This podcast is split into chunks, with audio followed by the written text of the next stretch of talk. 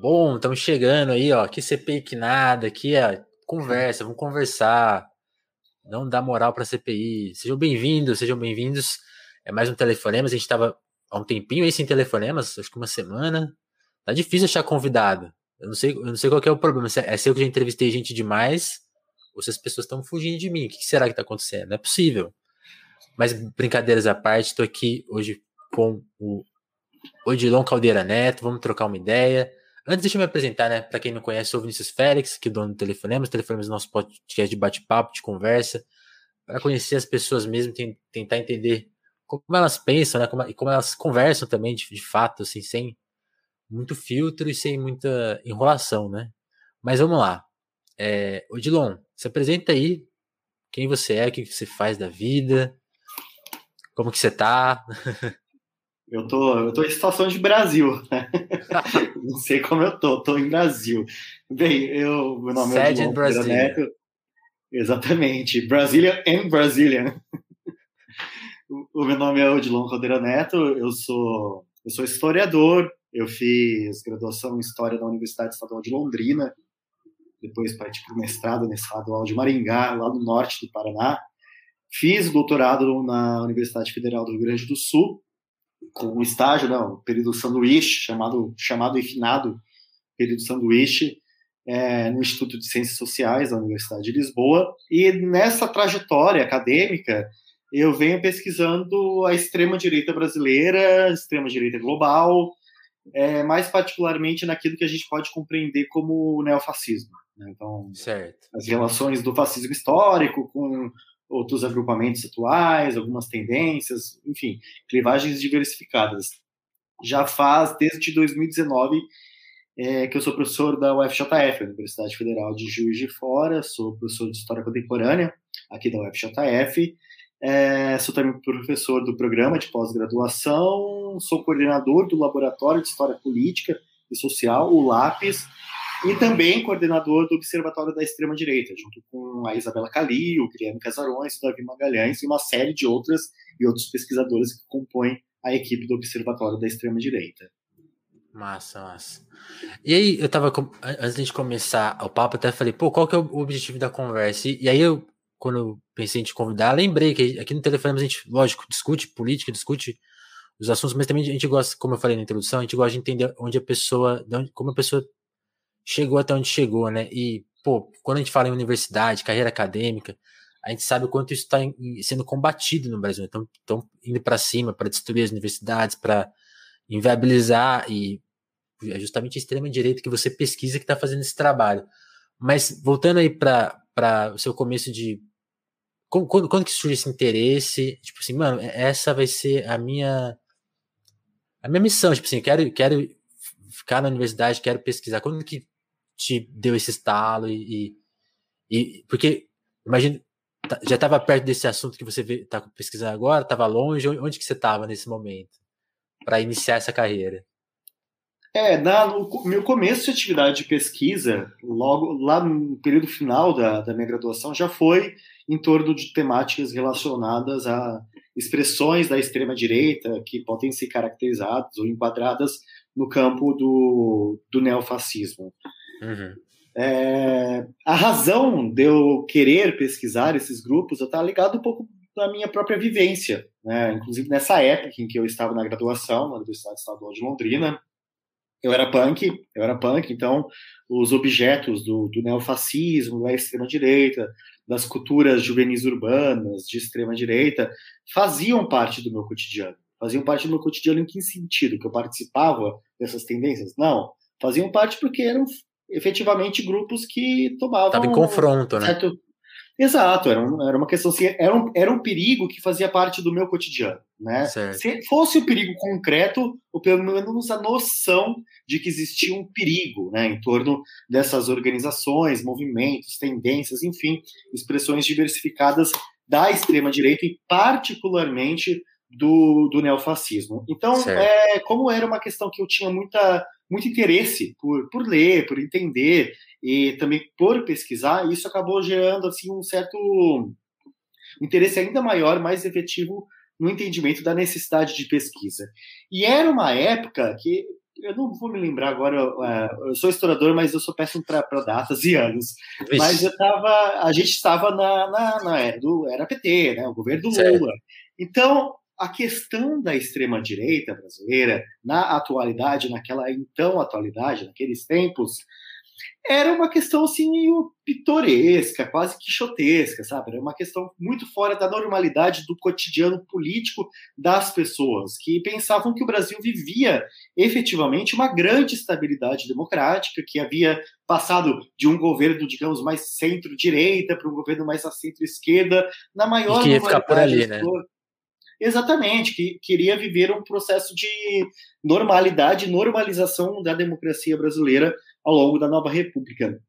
Então, quando tinha esse interesse em pesquisar esses agrupamentos, essas tendências, muitas vezes existia um certo rechaço de algumas pessoas próximas, seja pesquisadores, mesmo nos espaços, que primeiro perguntavam, com uma certa preocupação, por que, que você está pesquisando isso? Né? Então, ele deve ser de extrema direita, né? Tinha a primeira questão tinha que explicar, não, eu, eu não estudo extrema direita porque eu sou de extrema direita, assim como eu não estudo, sei lá, história social do, do skate porque eu sou skatista ou porque eu sou um skate, né? E, e, além disso, existe uma, essa interpretação que a coisa era, uma, era um, um, um problema que não dizia respeito ao cotidiano, para uma certa cultura democrática brasileira. É, então, muitas vezes as pessoas falam, ah, isso é uma questão diminuta, são, são lunáticos. Uma questão ultrapassada, né? É, exatamente, para que você vai dar atenção para isso que é um mero detalhe, que sempre existiu, sempre existirá, mas cada vez mais caricatural.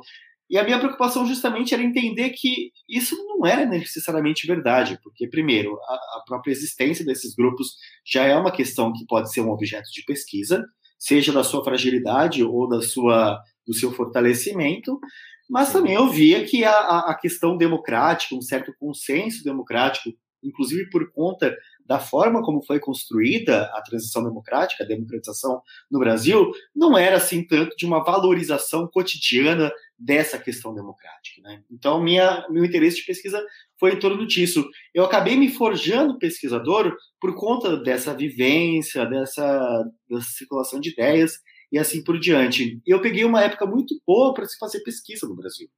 Né? Então, assim, havia bolsas de pesquisa, havia muitas oportunidades, então isso auxiliou demais para eu encontrar é, espaços para desenvolvimento de pesquisa, pessoas com, qual, com as quais eu pude dialogar e me formar como pesquisador, né? Então, mas assim, a minha a minha trajetória não é aquela trajetória da, do acadêmico intelectual que está apartado da realidade, né?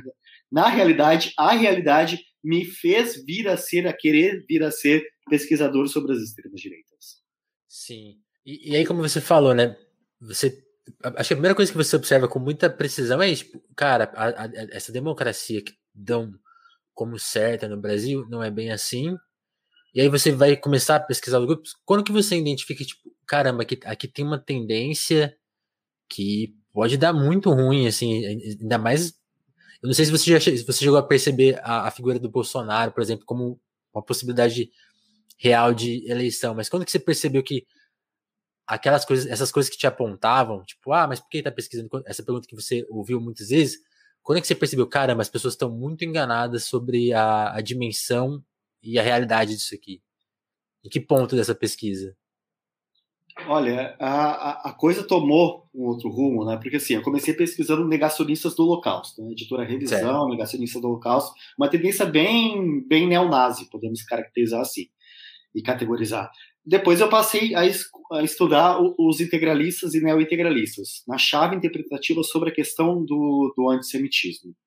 No doutorado, eu fui pesquisar o PRONA, de Enéas Carneiro, que daí o PRONA já era um partido político, tinha uma certa vida, uma organicidade mais estabelecida, é, operava em torno de esferas ou espaços institucionais, e também por isso tinha um, um diálogo muito profícuo em termos de relações políticas contra as tendências e setores da sociedade civil. Então, o programa não era apenas o Partido de Enéas, também se relacionava com grupos larrochistas, de Lindo LaRouche nos Estados Unidos, na Argentina, com grupos militares e assim por diante.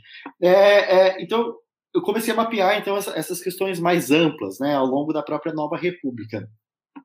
E particularmente uma questão que me marcou muito, que, que eu pensei, Olha, eu acho que vai dar, vai dar merda. Acho que vai dar merda é, nas, nos atos em 2013. Acho que a grande maioria das pessoas notou que alguma Poxa. coisa alguma, alguma coisa estava acontecendo, né? Eu me lembro que eu, que eu fiz doutorado em, em, na, Rio Grande do Sul, né? Morava em Porto Alegre, é, estava em, em, um dos atos lá, lá em Porto Alegre, porque os atos começaram particularmente em Porto Alegre, né? Por conta da questão do passe livre, depois começaram em São Paulo e tomaram ah, é? um corpo ainda maior. É, começaram os primeiros atos foram em Porto Alegre. É que, na realidade, em Porto Alegre, os atos contra o aumento da passagem acontecem quase que anualmente, que tradicionalmente se aumenta a passagem durante as férias escolares. Na grande maioria das cidades é assim, né? Mas, certo. enfim, já estava acontecendo uma movimentação depois começou em São Paulo. Questão de um, dois dias, né? Nada que esteja, que tenha Não, sido encadeado.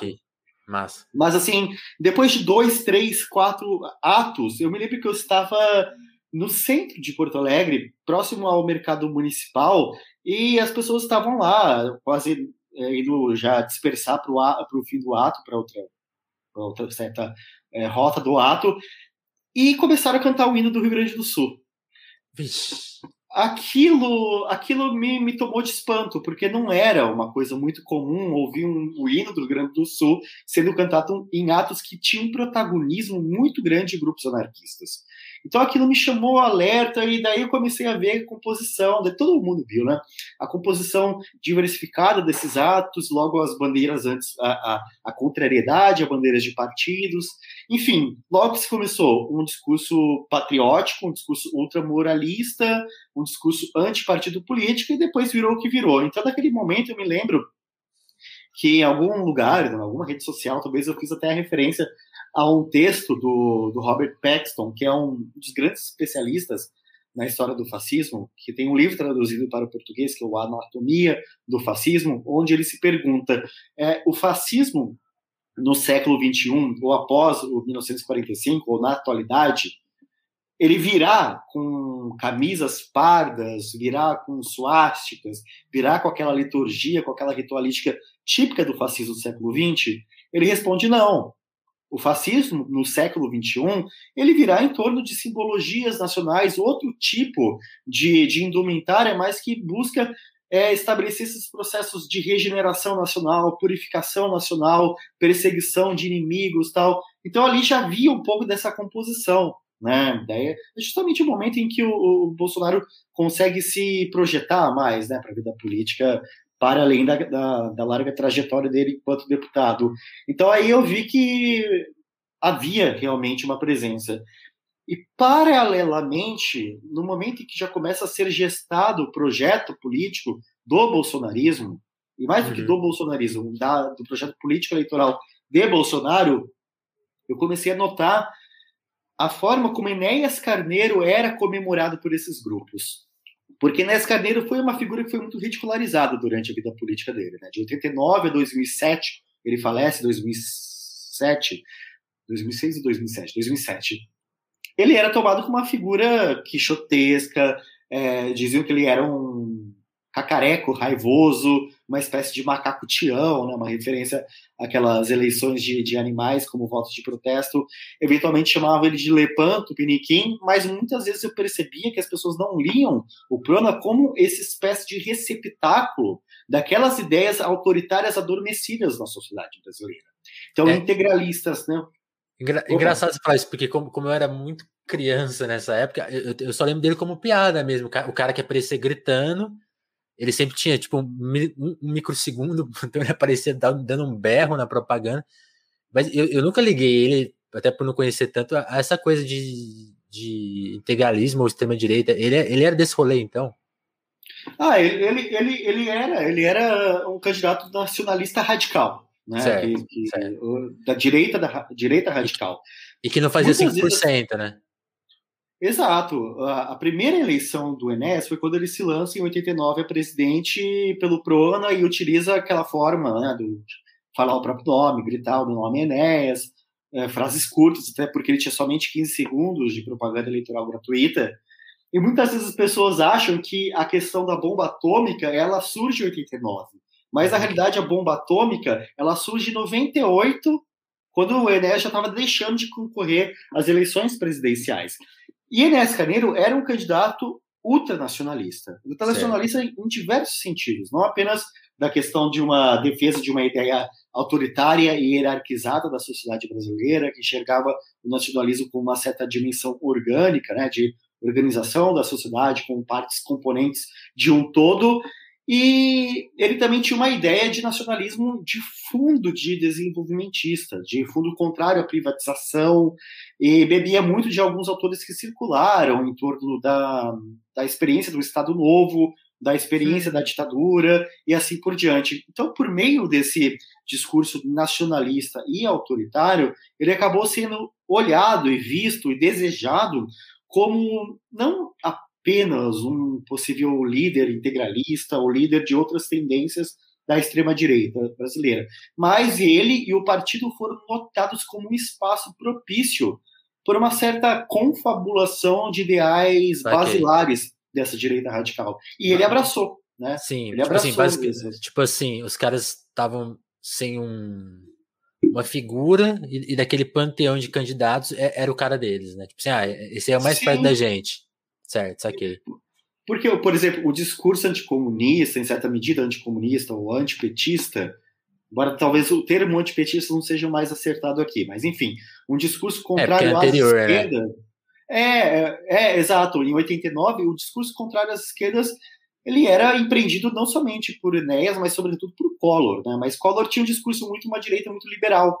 Né? Então não tinha essa dimensão autoritária e estatizante. O Prona conseguiu encontrar esse espaço de ideias, sobretudo, e monopolizou até o fim da carreira de, do Prona e do Enéas. Foi assim, né? É, e, e, essa figura pitoresca, aí eu queria saber a sua opinião, porque muita gente leu o Bolsonaro como esse cara. Ah, o cara do 15%. Ah, ah até deu uma crescida, ele vai fazer 10, 15. O, o Ciro Gomes, que até comentava muito, não só o Ciro, mas vários outros candidatos. Ah, o teto dele é 20. E aí, de repente, foi 25, 30, 40. Pô, o cara vai ganhar no primeiro turno. Como que você, como você, que você lembra dessa, desse período? Assim, tipo, de, de gente, esse cara ele não tá protagonizando. Tem uma novidade aí. Olha, eu fui mais uma de entre tantas pessoas que, que erraram né, a leitura sobre a eleição. Eu, eu era uma daquelas pessoas que achava que o Geraldo Alckmin seria o novo presidente do Brasil por diversas razões, por surfar e, e apropriar de toda a onda do antipetismo, por ter uma, uma, um fundo conservador bastante fundo dono, né? Uma, uma, composição externa bastante conservadora. Eu imaginava realmente que ele teria que ele teria essa capacidade. Então eu achava realmente que o, o Bolsonaro ele iria surfar uma certa um, uma quantidade de votos em torno das porções mais radicais do antipetismo, né? Mas aí é que a questão a eleição de Bolsonaro foi uma eleição muito diferente. Né? Foi, foi uma eleição onde a tônica não somente antipetista, anti-esquerda, né, de uma maneira geral, mas também antipolítica, ela foi fundamental. Né? Então, foi uma eleição onde, onde o campo mais tradicional da política foi realmente rechaçado.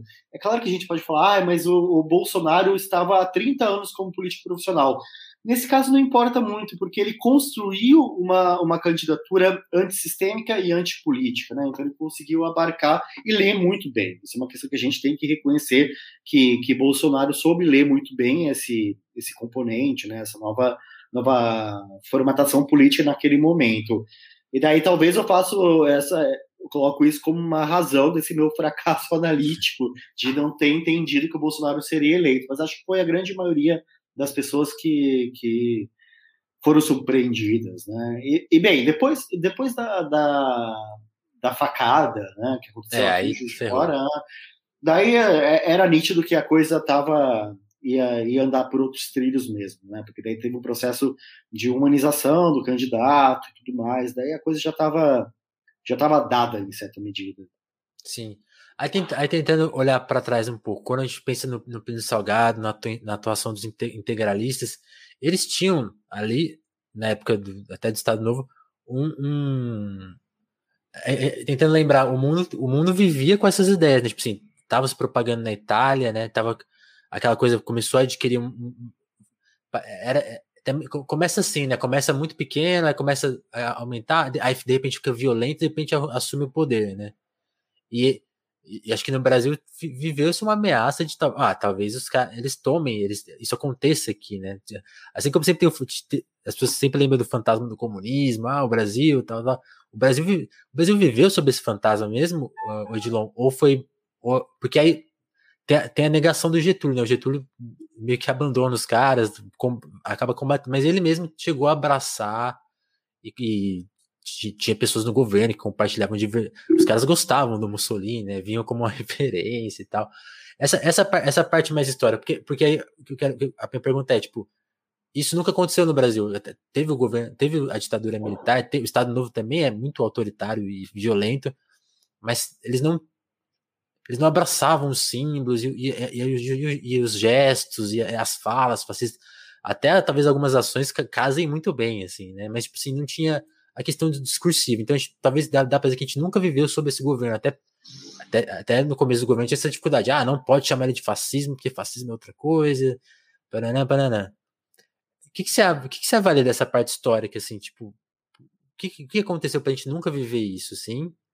E que onde tem esse rompimento que agora a gente está vivendo isso? Tem, tem a ver também com essa, esse entendimento do que, que é fascismo, de, ele ter mudado de cara, e aí as pessoas não identificam mais ele, e aí cometem esse erro. O que, que, você, que você acha? É, a, a, questão do, do integralismo, o fato de não ter conseguido chegar, chegar ao poder, eu acho que ele pode ser analisado sobre diversas questões. Né? Uhum. O, o, integralismo, a ação integralista brasileira, de fato, foi uma organização política de massa. Né? Isso, isso é, é, é inevitável o, o, o reconhecimento disso. Né? Certo. É por conta das, das aparições públicas, é, dos embates é, é, das ruas, é, de dimensões eleitorais e, e, assim por diante. Mas fato é que o integralismo ele não foi tão grande como os próprios integralistas ousavam crer ou queriam fazer com que a sociedade cresce, né? Cresce.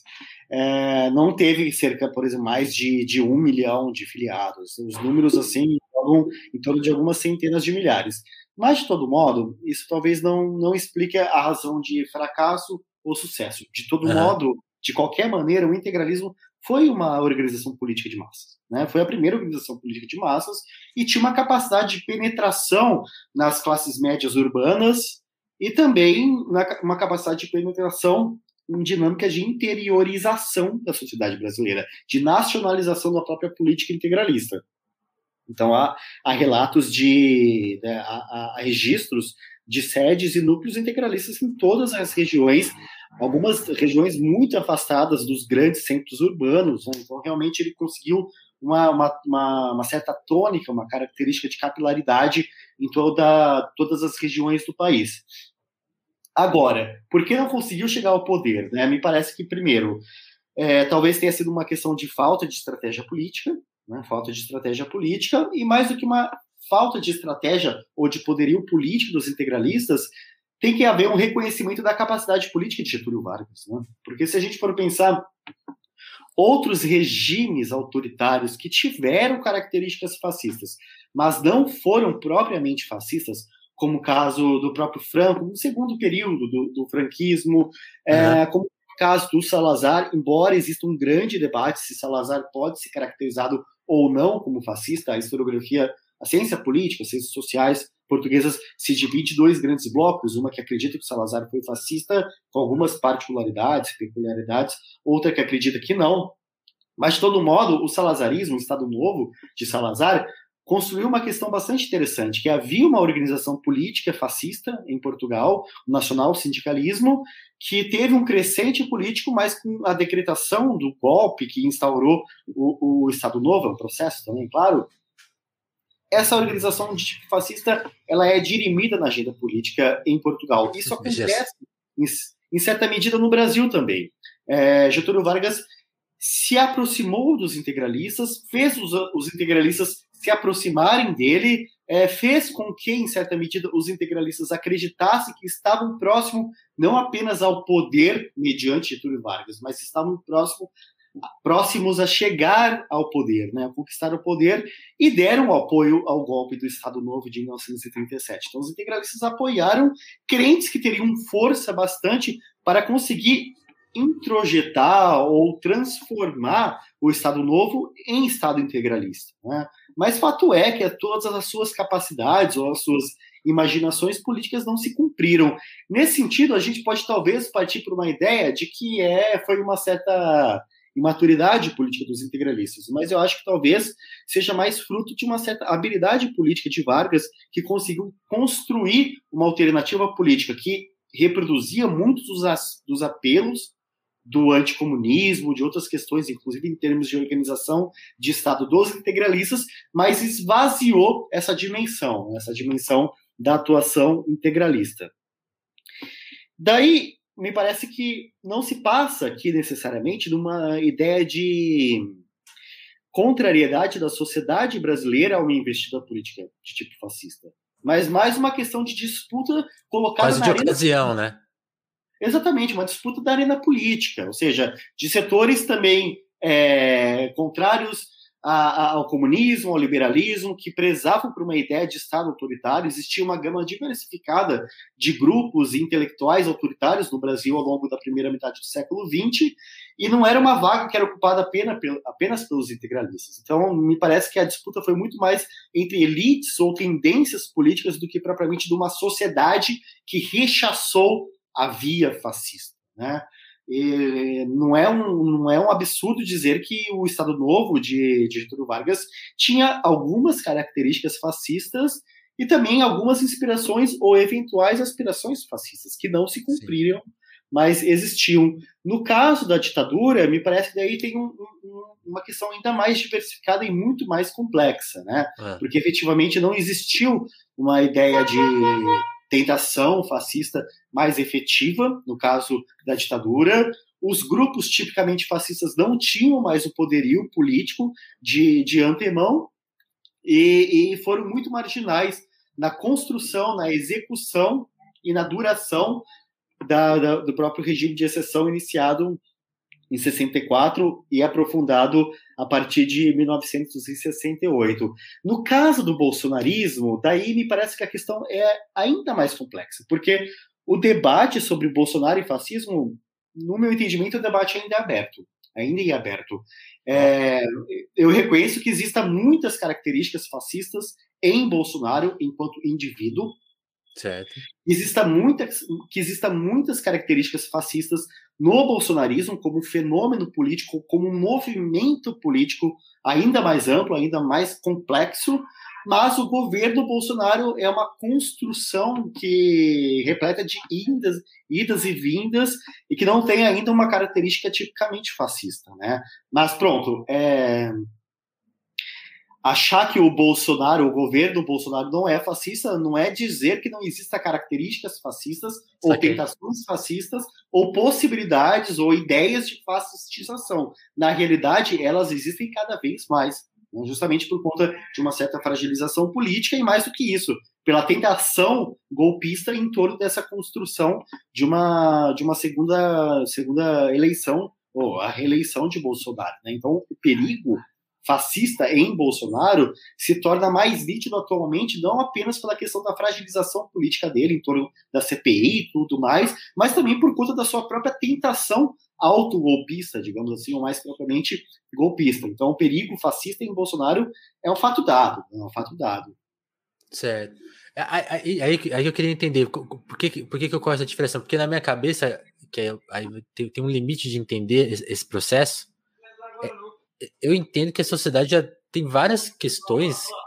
Uma coisa que eu queria saber, o que, que os fascistas, ou, ou os integralistas, enfim, depois se você quiser até diversificar exatamente os grupos, mas assim, qual que é o sonho de Brasil desses caras e, e projeto? Porque é uma coisa que eu vejo, a, a sociedade já tem uma questão de desigualdade, de, de capitalismo, neoliberal, é, então, tipo assim, é, é uma, é uma sociedade ultra religiosa, já tem toda, toda dogmática, assim, aí falando de projeto de poder, e até tem tudo a ver com o Bolsonaro, por exemplo, o Bolsonaro quer extremar isso.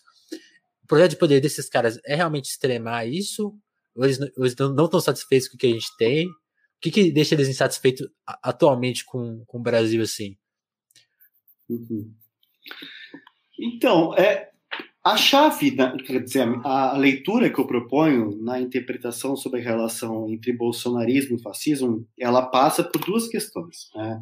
Uma questão, ela tem um fundo mais institucional, que vai pensar na relação mais efetiva com a ideia de Estado fascista, com a ideia das práticas e tipo de organizações fascistas existentes na primeira metade do século XX.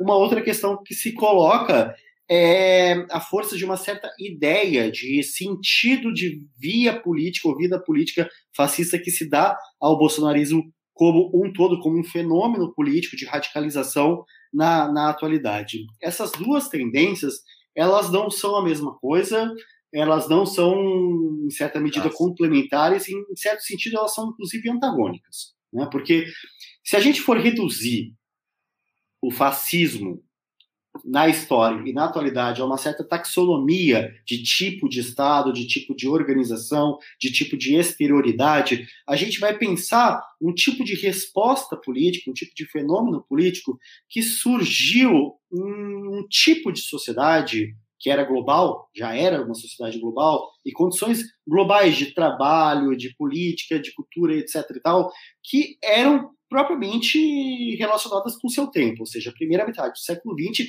tinha uma sociedade muito diversificada da sociedade global do século XXI. Então, em um momento em que o liberalismo estava em franco declínio, onde as fissuras, as angústias, os traumas é, colocados tanto em termos estruturais quanto em termos so sociais após a Primeira Guerra Mundial, colocavam a democracia como um fenômeno em declínio. Né? as elites, grupos políticos, a esquerda e a direita acreditavam que a democracia era um fenômeno do passado. Né? Então, assim, era necessário buscar uma alternativa autoritária, um Estado autoritário, uh, dimensões de perseguição de grupos, enfim, a democracia era algo a ser, em certa medida, combatido. Então, na primeira metade do século XX, o fascismo histórico busca criar não apenas uma ideia de uma prática, de uma dimensão cultural e política do fascismo, mas busca se criar um tipo de Estado que vai dirimir ou, ou, ou acabar, aniquilar aquele Estado tipicamente democrático e liberal existente. Esse tipo de resposta que convenceu, né, que mobilizou milhões de pessoas ao longo, ao redor do globo, ele já não se encontra é, em torno das angústias, das, digamos, necessidades, ou, enfim, dos anseios de grande parte dos indivíduos que atuam politicamente na sociedade global no século XXI. Uma certo. tônica muito mais individualista, individualizante, mais atomizada. A sociabilidade ela tende a ser mais atomizada, até por conta dos meios digitais, né, onde o indivíduo é colocado como, como uma, uma, uma identidade autônoma do ponto de vista do ponto de vista da sociabilidade. Então, é o apelo a um tipo de Estado fascista, ou seja, aquele Estado que vai regular as relações de trabalho, que vai pensar corporações de trabalho, que vai pensar numa uma lógica que dizia respeito para a primeira metade do século XX, não se vê mais na atualidade. É um tipo certo. de proposta que é profundamente anacrônico. Esse é um tipo de proposta que é trazido por alguns grupos neofascistas, como grupos como os neo-integralistas, enfim, alguns grupos que bebem, fazem uma leitura muito autoritária, quase fascistizante do próprio trabalhismo e assim por diante. Estes grupos são, de fato, é, tem uma tonalidade, daí é uma questão também provocativa da minha parte, dizer que eles são anacrônicos, mas eles têm uma tonalidade um pouco anacrônica, até porque Sim. esteticamente eles usam um tipo de estética, as camisas, tal, indumentária, que diz respeito àquele modelo de Estado, aquele modelo de sociedade, aquele modelo de humanidade, aquele modelo de homem e mulher, bastante assentado na primeira metade do século XX.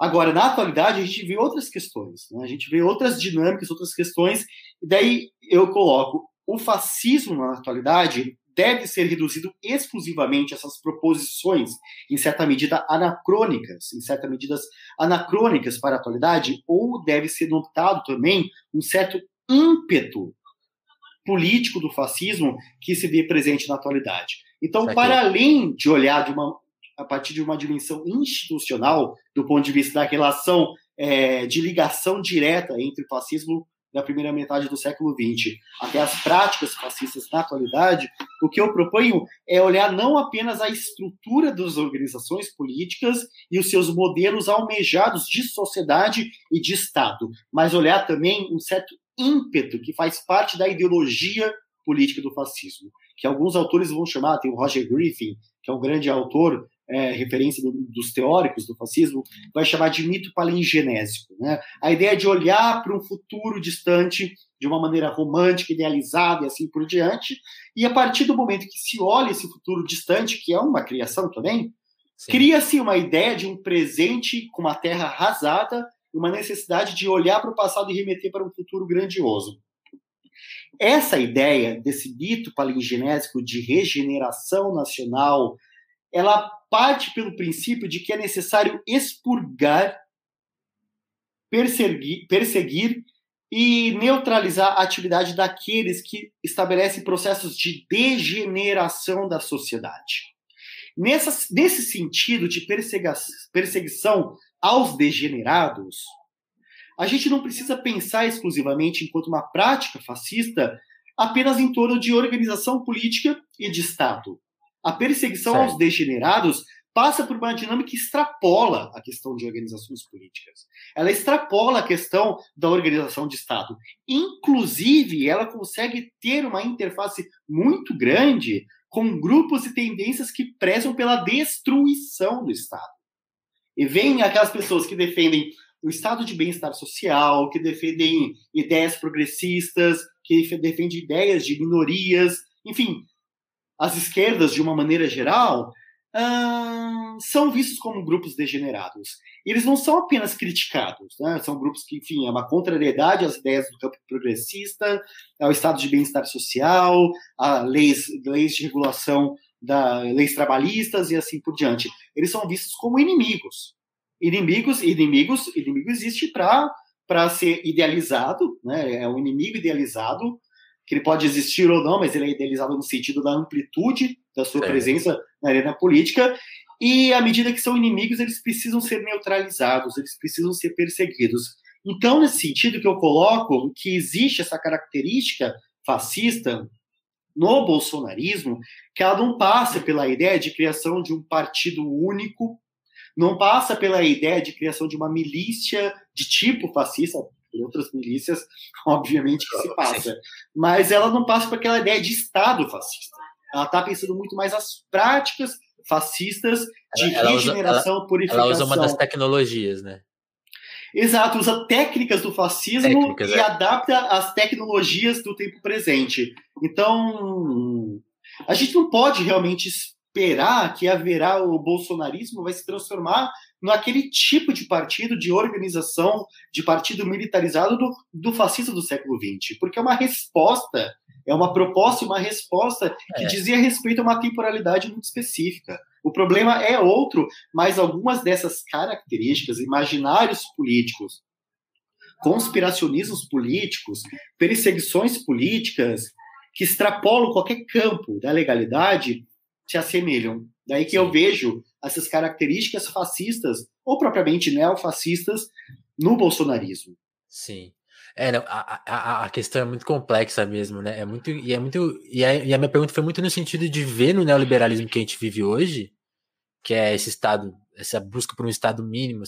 É só ver o quanto a, a, a economia foi nesses anos de Temer e Bolsonaro, a nossa economia foi descompactada do, da relação com o povo. Assim, eu acho que se tiver uma melhora Posso estar falando besteira agora, mas uma melhora econômica agora no Brasil do nada não beneficiaria o povo, porque já, a gente já está tão, tão descompartimentado disso, então, tipo, não tem mais seguro, não tem mais a questão trabalhista, daqui a pouco não vai ter a questão do funcionário do funcionalismo público, estão tirando o povo do Estado, então se o Estado começar a ganhar dinheiro agora, não, não vai dar bom pra gente. Então, a gente vive esse Estado neo, neo, neoliberal, e, eu, e aí eu fico pensando, caramba, isso tem, e isso tem tudo a ver, né, com o que você está falando. Tipo assim, essa técnica cabe tão bem nesse estado, porque eles são meio que gêmeos, são meio conhecidos, eles se gostam, né, parece. Eu, eu, sinto isso, porque ele já, ele já é racista, né, então ele já exclui várias minorias do, do, do rolê.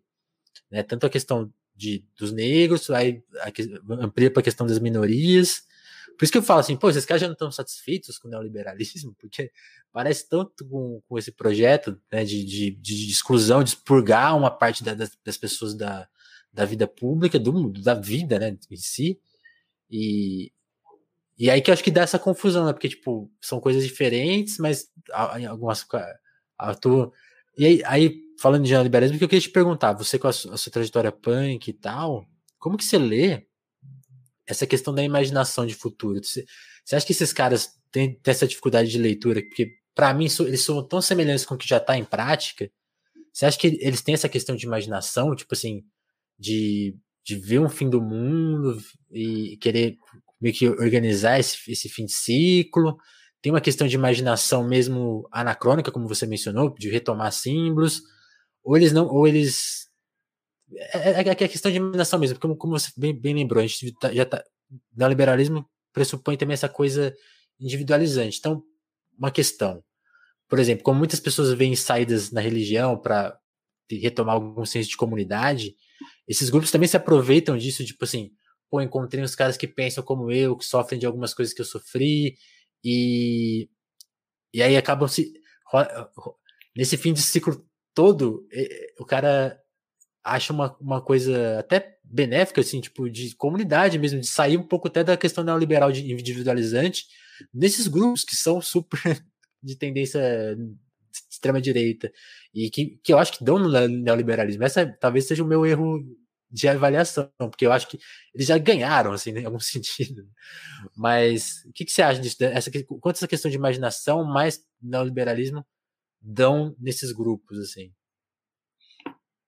eu, eu não sei se tenho uma resposta para a tua pergunta, Vinícius. Eu penso muito assim que, em certa medida, esses indivíduos, né, não, não vou, não vou. Eu sei que, que, o, que o bolsonarismo ele é, é, ele é muito, muito diversificado, tem, tem, tem expressões das mais diversificadas, não dá para tomar uma parte como, como o, o todo do fenômeno, o fenômeno do todo, mas a, a nas tendências mais radicalizadas do, do bolsonarismo, aquelas que enxergam no Bolsonaro uma certa expressão de uma prática, uma liderança de tipo fascista, é bastante nítido que o, que o bolsonarismo ele acaba é, representando, em certa medida, uma prática que, sem, sem muito, muito exagero da minha parte, a gente pode buscar uma categoria de religião cívica ou religião política. É, efetivamente, é, ocupa muitos espaços né, vazios é, é, ou de, de, de, de, angústias desses indivíduos que se veem realmente desarraigados da, das, dos valores culturais predominantes da sociedade, das, das relações de trabalho, ou mais efetivamente, de trabalhos absolutamente precarizados, é. e vem nesse tipo de sociabilidade do bolsonarismo uma, uma certa um certo locus de manutenção de laços sociais perdidos ao longo dos últimos anos. Né? A sociedade que se modificou muito rapidamente, que teve uma crise política profunda, uma crise de legitimidade política e também uma crise de trabalho e assim por diante, né? uma, crise, uma crise financeira também. Então, em certa medida, esses, esses, muitos desses indivíduos vêm no, na, na pra, própria prática da solidariedade e da sociabilidade bolsonarista um, um, um fenômeno que tem muitas características de, dos fenômenos religiosos do século XX, não mesmo das, das religiões políticas do século XX, e essa é uma das matrizes interpretativas do próprio, do próprio fenômeno do, do fascismo. Em termos assim de, de ideia de futuro, eu acho que isso vai variar muito de tendências para tendências do bolsonarismo, né? porque muitos daqueles olham aquele, idealizam um certo passado que muitas vezes está arraigado à ideia do passado construído a partir de 1964 e buscam tomar esse passado como um futuro alternativo. Não é certo. é uma questão de reprodução do passado, então não é apenas uma questão de um mero exclusivismo, passadismo, não é também uma tendência que ela é, pode ser notada como exclusivamente, talvez, reacionária, é um fenômeno que busca olhar para o passado e, e, tomar uma ideia de futuro. Isso vai ser colocado no próprio bolsonarismo sobre expressões das mais diversificadas. Não é apenas o passado da ditadura que é tomado em torno de algumas questões, como questões de criminalidade, de, de práticas anticomunistas, assim por diante. Muitos grupos bolsonaristas vão olhar para a experiência imperial, né, e para a leitura que se faz, entronizada em organizações como durante décadas atrás do Instituto Histórico e Geográfico Brasileiro, da ideia do Brasil Império como esse período em que o Brasil poderia, é, foi o período mais pujante da história nacional, em termos de valores, em termos de ocupação em espaços na, na arena das relações internacionais. Então, é uma leitura de um passado que, na realidade, projeta também uma dimensão de uma, uma certa semântica da temporalidade, onde o passado, o presente e o futuro se encontram. Né? À medida que eles olham o passado, eles não estão propondo necessariamente o retorno ao passado. Claro, uhum. eles estão propondo o retorno a diversos elementos, inclusive estéticos, né? em termos de organização da sociedade, é, em questão realmente reacionária e passadista, mas eles projetam também uma dinâmica muito voltada pra, para o tempo presente e vislumbrando uma ideia de um, de um mundo, de um, de um devir, né? de, um, de um vir a ser. E nesse sentido, talvez adquire essa noção de um futuro alternativo, mais do que uma questão de, digamos, de pensar uma sociedade, um modelo de sociedade, um modelo de Estado, um modelo de organização de, de democracia ou de democracia liberal ou de, de Estado ou de regime autoritário. Muitas vezes eles olham para esse passado vislumbrando um futuro alternativo onde o processo de regeneração passa mais no sentido de neutralização de grupos que eles são contrariamente é, é, é, é opostos, né? ou seja, né, grupos em defesa de minorias, é, feministas, quilombolas, sem terra, sem teto e assim por diante. Então, esse passado é um passado em que esses grupos não existiam. Né? né? Ou, ou na idealização do Teoricamente, passado, né? É, exatamente. É uma idealização do passado é muito, hermético é muito, que não existe. É uma viagem, né? Porque é uma mentira, né? É um mundo que nunca existiu, né? É muito louco isso, assim, porque. É. Porque é, é, mas é, é, é, uma das questões da a, a, uma certa razão autoritária passa, né, por essa questão de Sim. criar uma, um mundo muito muito simples, né, de simplório e de simples resolução. Né? Então, e, e aí de novo, para mim isso cai muito no, no, no, neoliberalismo, porque ele só, ele só resolve essa. O guedismo é isso, né? Tipo, ah, vou, vou tirar vou tirar dinheiro do nada, que é tudo, sim, tudo simplificado, né? O discurso de direita, aí nem, nem de extrema direita, mas é, o de direita básico mesmo, ele é muito simplista e baseado às vezes em, em mentiras mesmo, né? Tipo assim, essa questão de visão de ideologizada do mundo, assim, ah, o mundo é simples, é isso aí mesmo, meritocracia, né? Esses alguns valores que estão muito em voga, assim, que eu, eu acho curioso assim, como, como dialoga com a, a, questão mais fascista, coisas que são hoje dadas como, como coisas boas, né, que estão na mídia o tempo todo. Então, ah, você, você não tem trabalho porque é, é uma questão estrutural, é porque, é porque a economia é tocada por maus gestores, né, tipo, e, e aí também o Brasil, né, até nessa visão que você mencionou, parece que o Brasil vive num numa redoma, né? Não, não teve os Estados Unidos com a, a, sua atuação imperialista, nunca foi uma colônia, né? É tão difícil. Aí, aí, aí que vem a minha próxima pergunta, João. Você acha que esses grupos são combatidos em, em que medida, assim? Porque como, como eles têm atuações até violentas, né? Atentados e pode, pode descambar para uma questão muito violenta, que aí entra na, acho que até na esfera criminal.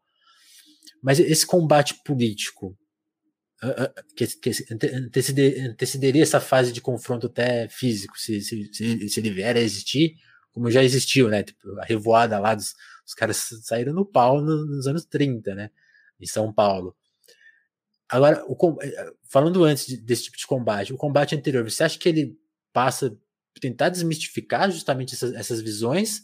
Ou esse também é um processo tão complicado que talvez não vale a pena, não, não existe, eles já estão é, convertidos? Assim? Como que você acha que esse combate político se dá para tentar diminuir a atuação desses grupos?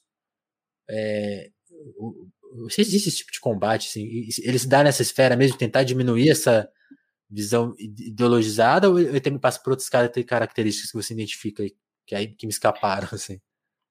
Ah, eu, eu não sei se são todos eles efetivamente convertidos, né? As últimas pesquisas, pesquisa, que hoje foi divulgada pelo Estadão, mostra uma, um aumento da capacidade política eleitoral do, do Lula em setores evangélicos, né? Então, muitas vezes, onde se tomava como um reduto exclusivamente bolsonarista, olha, a gente nota que a questão é muito, é muito mais, mais, mais complexa e muito mais plural e também de possibilidades políticas, né? É, assim, é, um ponto é o bolsonarismo, como essa tendência é cada dia mais radical e cada dia, cada dia e, e a cada dia assume as suas condições e características fascistas sem muitas ressalvas, ele vai continuar existindo. Ele vai continuar existindo. O bolsonarismo, ele, ele despertou, né? não somente despertou, mas ele também catequizou uma parcela significativa da sociedade brasileira. Uma parcela significativa da sociedade brasileira que me parece que não será facilmente facilmente resolvida essa, essa, essa dimensão, né? É, agora, é um eu acho estrago, que. Né? Oi? É um, é um baita estrago, né? Não, é um, é um baita estrago. É, é um estrago social de... mesmo, né?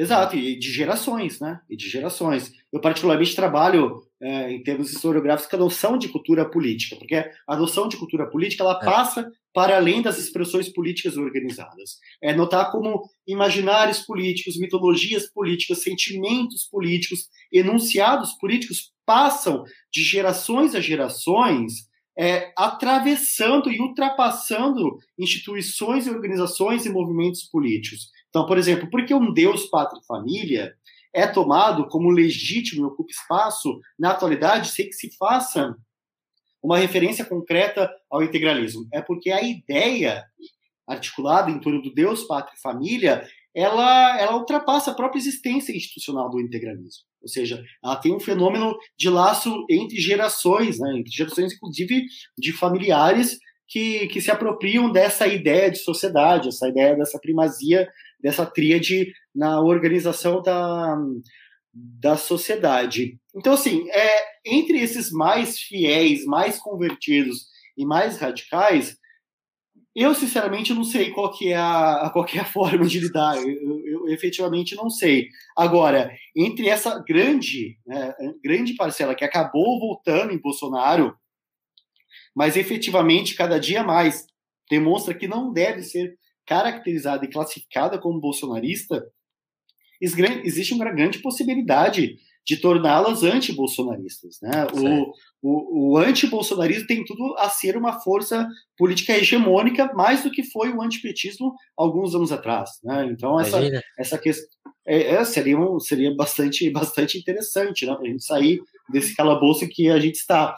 E, e nesse sentido, me parece que a relação de entender realmente essas dimensões antidemocráticas de Bolsonaro, aqui eu falo como pesquisador, né, e de buscar uma, uma interface com a sociedade civil, com a sociedade civil organizada, ela é muito necessária para entender um pouco qual é a dinâmica de operacionalização, a lógica interna de produção e reprodução de conteúdo, de sentido que o bolsonarismo cria em torno de si, e também quais são as tentações antidemocráticas que são são evidentes, mas como elas se organizam para, para, para a atualidade e para os próximos anos. Né? Então, me parece que, que a forma para lidar com esse problema, ela não passa exclusivamente e, e vai muito além de processos eleitorais. Processos é, é eleitorais. É, Esse é apenas cultural, né? uma.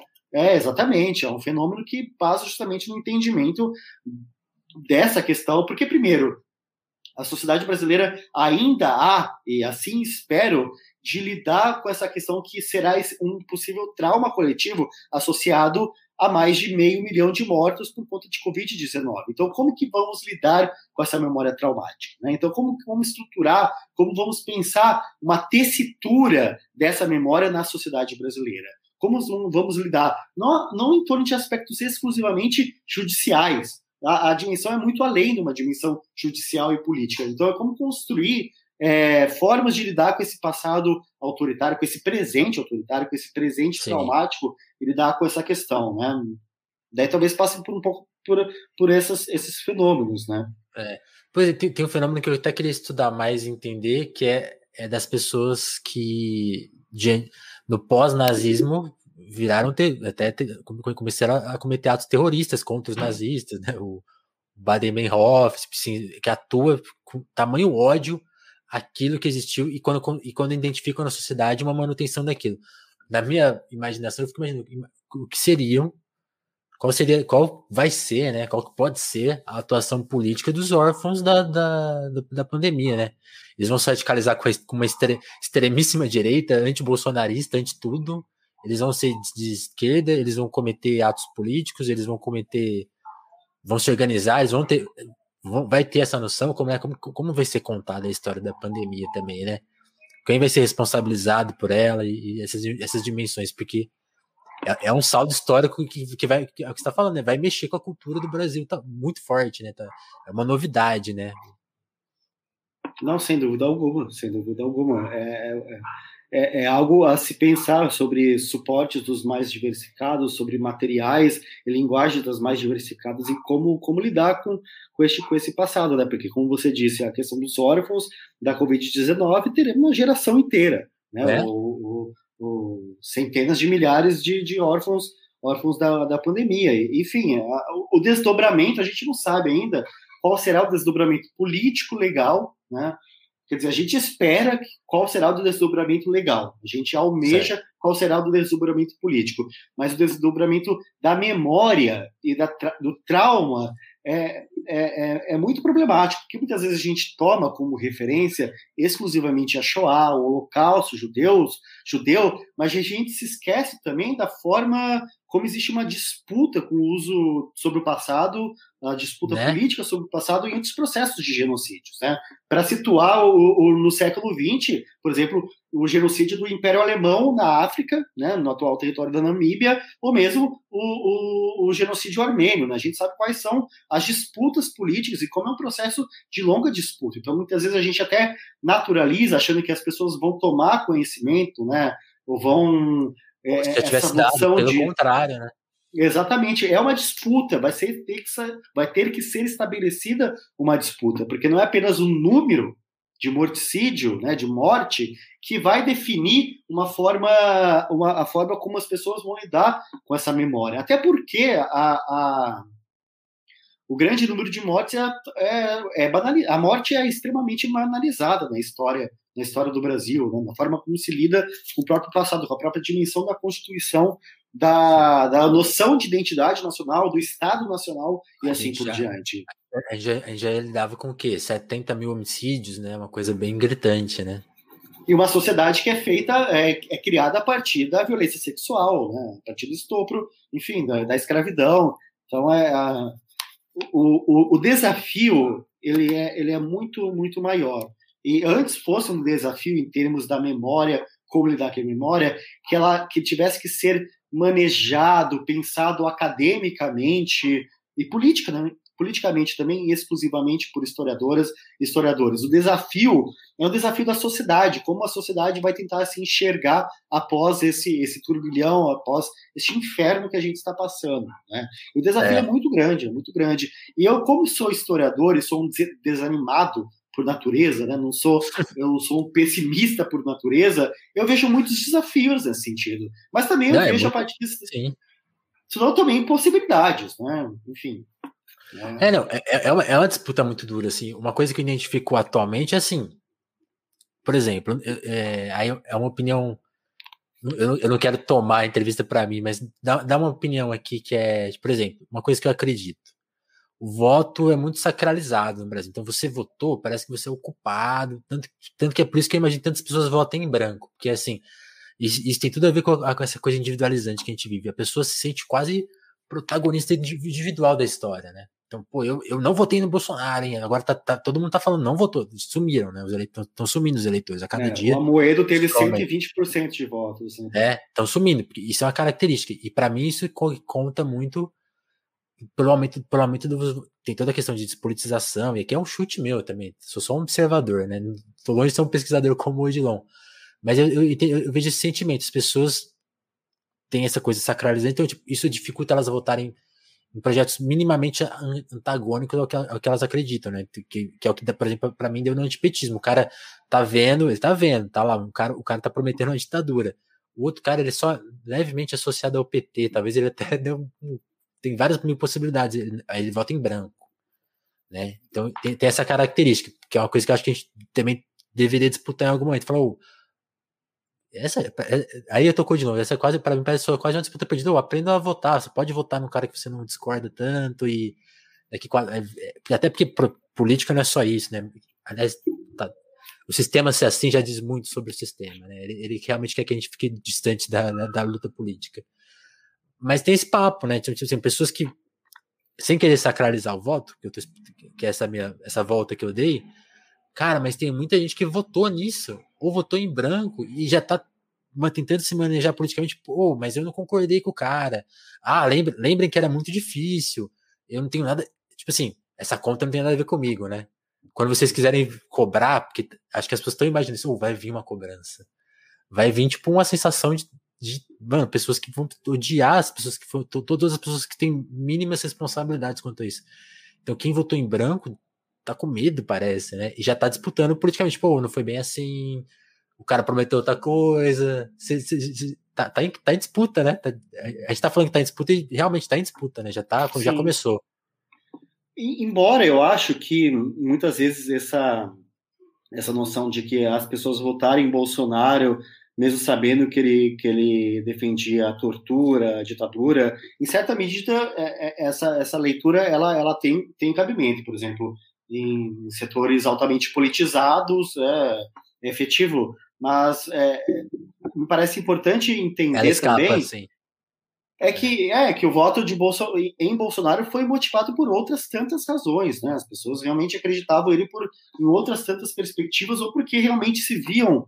É, existe um grande debate, né? Que existiu um grande debate em como que a, a, a direita radical, sobretudo europeia, ao longo dos anos 80 a 2000, conseguiu dialogar e cap capturar, em certa medida, votos outrora pertencentes tradicionalmente a excertos ou extratos do campo progressista. Né? Uhum. E tem uma, uma, uma, ideia que hoje em dia já é bastante rechaçada, embora tenha um certo sentido na sua enunciação, de que a direita radical conseguiu efetivamente dialogar e entender a capacidade política e as aspirações políticas dos chamados perdedores da globalização ou seja, por questões diversificadas, né? a questão da antimigração, enfim, outras questões que muitas vezes não se enquadram necessariamente a características da direita radical brasileira.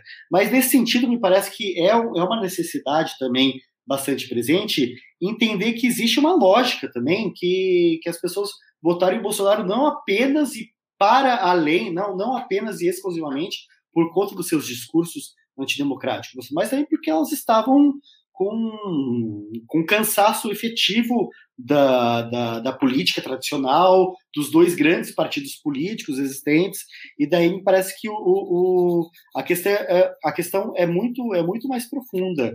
É, em questão também da, da dimensão da, de, de valores democráticos, Daí é uma questão também da sociedade brasileira ter que discutir, muitas vezes, essa dimensão em, em, que medida a gente pode ser caracterizada ou se enxergar como democrática. Né? Primeiro, porque as experiências democráticas na história política brasileira são muitas vezes residuais. Né? Tem, tem as elites muitas vezes operam abertamente contra uma certa normalidade democrática, ainda é. mais quando ela adquire contornos mais populares e, e, além disso, o próprio entendimento que a questão democrática ela não é operacionalizada exclusivamente pela dimensão do voto, pela dimensão eleitoral. Né? A própria noção de cultura política que surgiu lá no fim da década de 60, pensando uma questão democrática estritamente democrática liberal, do Sidney Verba, Gabriel Almond, pensava um pouco nessa dimensão da valorização das pessoas comuns em torno da condição e da questão democrática.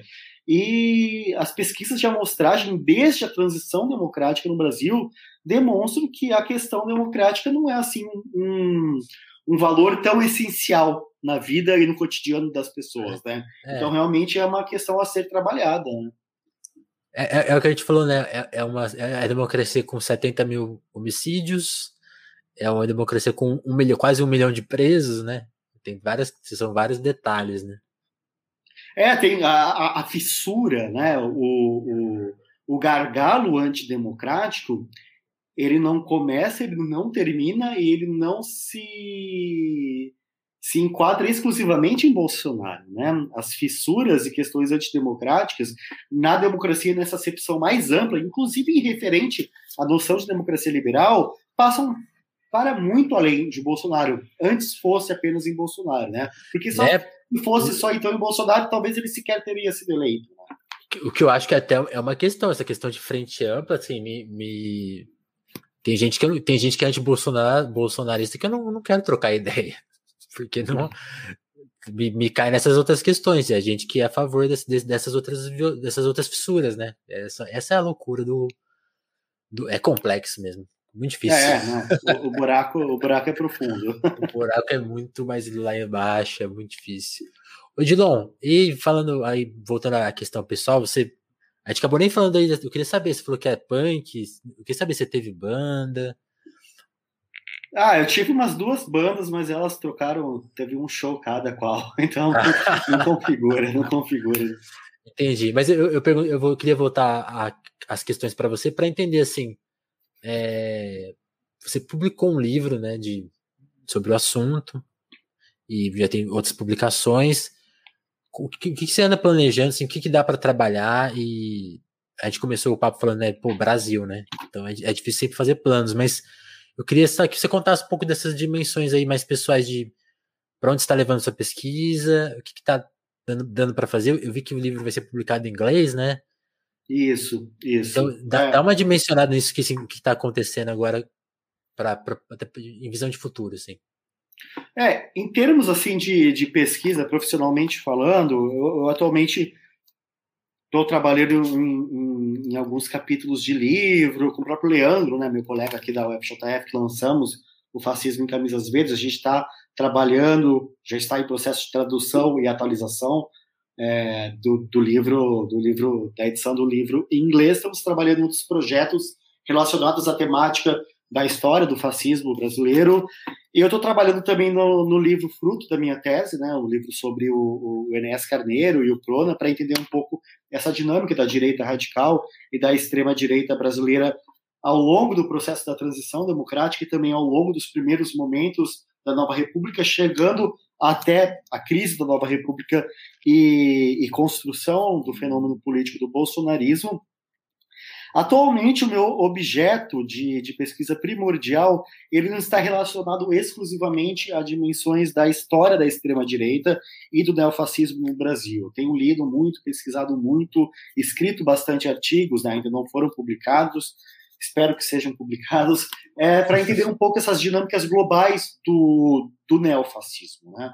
Porque, inclusive, na própria literatura, muitas vezes, sobre o neofascismo, especificamente sobre o neofascismo, não apenas sobre a extrema-direita, mas especificamente sobre o neofascismo, pensa-se muito uma dinâmica de certa padronização do fenômeno do fascismo após 45, a partir das dinâmicas conexões e conjunturas europeias, centro-europeias ou da Europa do Leste. Muitas vezes se esquece de algumas características comuns, né, ou particulares à América Latina ou ao chamado, né, entendido como, como o sul global. A gente tem uma certo. outra experiência autoritária né, após o fim da Segunda Guerra Mundial, e estudar novas composições.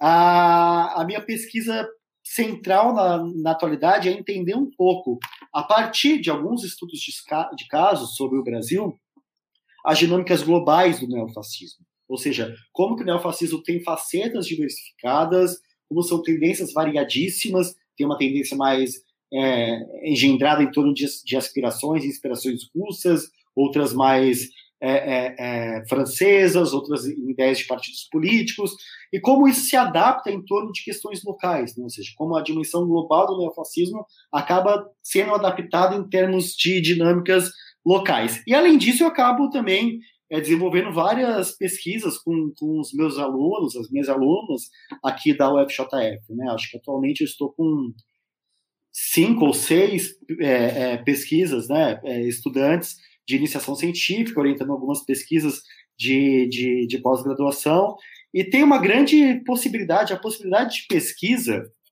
ela é muito grande. Né? Primeiro uhum. que, assim, a, a, pesquisa sobre a extrema-direita brasileira, é, para situar aqui no caso brasileiro, na transição democrática, ela ainda é muito residual. São poucas pesquisas sobre a extrema-direita ao longo da transição democrática, ao longo da nova república também.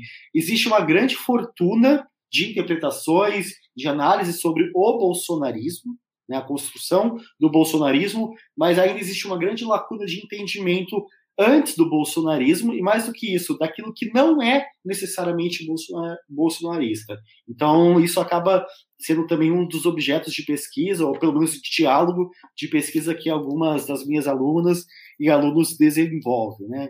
Então, acho que assim, a possibilidade é muito grande e é justamente interessante para pensar é, esse trânsito transnacional, ou seja, como existe um fenômeno que é bastante diversificado na atualidade, com muitas roupagens, muitas clivagens. O chamado populismo de direita, ele, ele não é a única expressão da direita radical, né, da, da ultradireita global, entender um pouco uma dinâmica que passa por intelectuais ao terrorismo neonazista é uma questão de uma preocupação e acho que em termos de pesquisa é bastante produtivo, né? Existe o problema é muito profundo, muito diversificado e por isso também para quem pesquisa é existe um campo muito amplo de possibilidades. É, não, é, é uma treta, né? É uma, é coisa muito complicada mesmo. é uma e, treta. É uma treta e tá ao vivo, né? Então realmente é, é, acho que multiplica, né? Eu, eu gosto que você é professor história contemporânea, né? Então, tipo assim, é, é, uma, é uma constante observação, né? Não é falar do. do... Se bem que o passado também não tá dado, né? Então sempre é possível de mudar. Ah, é, sim, mas história, o, falar de história é muito difícil mesmo. Os usos políticos do passado, de, dessa, dessa temporalidade, dessa cronologia que eu trabalho em termos de aula, de pesquisa, são muito mais efetivos, né? porque é um passado recente. Então, eu trabalho com a história do século XX e do século XXI. Eu sempre falo com, com meus alunos, com meus alunos, que o, o uso político de termos, fenômenos históricos, é uma constante mas em torno da, da ideia de contemporaneidade ela é ainda maior. A gente vê, por exemplo, o uso político que existe no Brasil atual de noções como comunismo e fascismo. Né? Então, as disputas políticas que se operam na de stalinismo, enfim, assim por diante. Né? Ou seja, é muito atual. Né? E certa medida que eu falo, que eu sou historiador é, do tempo presente, né? uma categoria que, que tem quem está embebido, absorvido e inebriado pelo tempo presente.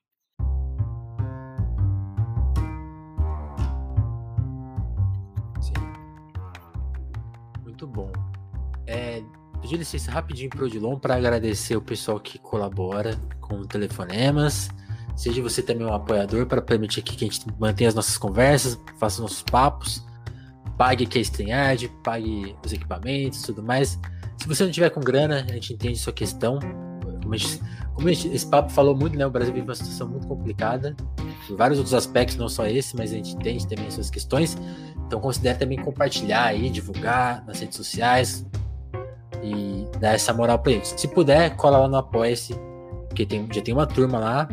Então eu quero até agradecer a Adriana Félix, a Camurça, Dagmar Pinheiro, Dalva Brandt, Douglas Vieira, a Ismaela Santos, Jéssica da Mata, Lívia Rossati, o Romanelli, a Sabrina Fernandes, o Gabriel Nunes, Matheus Botelho, Tatiane Araújo, Pedro Duarte, o Eric Marlon, Diogo Burilo, Keber Monte, Davidson Mati, Romber Borema, Mara Juliana, Vitor Breda, Lucas Monteiro, Augusto Batista, Matheus Fonseca, Ana Martins e o Thiago Benicio que estão por lá. Tô ficando até sem fôlego porque a lista tá ficando cada vez maior. E então fica o meu convite e, e, a gente ainda não tem muita a capacidade de oferecer descontos e, e dar benefícios assim pro, aos ouvintes, até porque eu gosto de manter o conteúdo livre para todo mundo, não, não quero criar restrições esses, tipos de barreiras. A sua assinatura é muito para dar essa moral mesmo, dar essa força. E, mas tem, tem uma recompensa muito legal, que é a recompensa para quem chega com mais de 10 reais, que é da Livraria Alecrim, que é uma livraria que faz curadoria de livros, está imaginando aí um novo tipo de livraria, né? Que só vende livros. É, tem essa coisa de curadoria mesmo, assim, livros legais, livros aprovar os livros que funcionem, né? Não é só também esse objeto da literatura pelo consumo, essa coisa meio consumista, eles são totalmente anti isso, anti isso e são uma livraria independente, né? Acho que é sempre importante a gente pensar nesse tipo de trabalho, assim, o livreiro é uma figura meio perdida nessa coisa de Amazon e, e que não, não dá certo, assim. Acho que a gente falou tanto de neoliberalismo, fascismo, acho que esse tipo de consumo tem tudo a ver com essas tendências. Então é apoia a sua livraria independente, apoia o seu jornalismo independente e apoiando o seu jornalismo independente você ganha desconto lá na livraria independente. Todos, estamos é, criando essa comunidade mesmo. João, queria te agradecer, cara, pelo, pelo papo, por ceder um pouquinho do seu tempo, tanta pesquisa para cuidar, tanta coisa para fazer. imagino que é, é sempre muito trabalhoso gerenciar essa agenda, mas que bom, cara, que você pôde colar aqui e ajudar a gente a se guiar um pouco nessa questão, como a gente viu que é muito complexa, muito compl e, e precisa ser entendida, né? Valeu mesmo. Ah, eu que agradeço. É sempre uma satisfação. Não sei se eu consigo, tenho capacidade de guiar alguém, não, porque eu também estou um pouco perdido. Acho que está todo mundo um pouco perdido. Mas é Sim. é sempre bom dialogar, conversar, né? Pra gente tentar encontrar uma saída, né? Acho que a questão Sim. é essa. Né? Tem até uma pessoa que você conhece bem, que é o Thiago Soares. Oh, o grande que, Thiago. Que, que trabalha aqui com a gente no telefone de alguma forma, que a gente tem o Crise, Crise, Crise como, como, como campo de análise também. O Thiago tem as falas dele ali, e uma das análises que ele soltou foi dessa, né? Tipo, a gente, a gente vive tempos tão confusos e difíceis que a gente tem que sempre saber que é. A gente tem que. É importante a gente entender, né? Os, os nossos interlocutores também estão passando por essas dificuldades. Dos nossos amigos às pessoas que têm os discursos mais terríveis do mundo. Então, é sempre bom a gente saber como as pessoas falam, né? Até para desviar dessa coisa ideologizada, né? Do que, que é o pensamento, hoje, essa coisa atomizada. Tipo assim, a gente tem que desatomizar mesmo os pensamentos e as pessoas, né? Acho que é, é, é, um, é um jeito de solucionar talvez essa treta, né? Pô, sem dúvida, sem dúvida. Concordo absolutamente. Muito bom, gente. Queria agradecer quem acompanhou a live. Hoje nossa audiência foi mais baixa porque a gente estava competindo com a CPI. E eu sabia, sabia que a gente ia perder essa. Competir com a CPI é muito duro. O pessoal tá todo empolgado aí de ver o que vai acontecer hoje. Tá caótico. Mas valeu, e talvez você está tá vendo, isso aqui na continuidade, seja no YouTube, seja na Twitch, seja na, nossa versão em podcast. Valeu, turma, pela companhia. Até o próximo Telefonemas. Valeu, gente.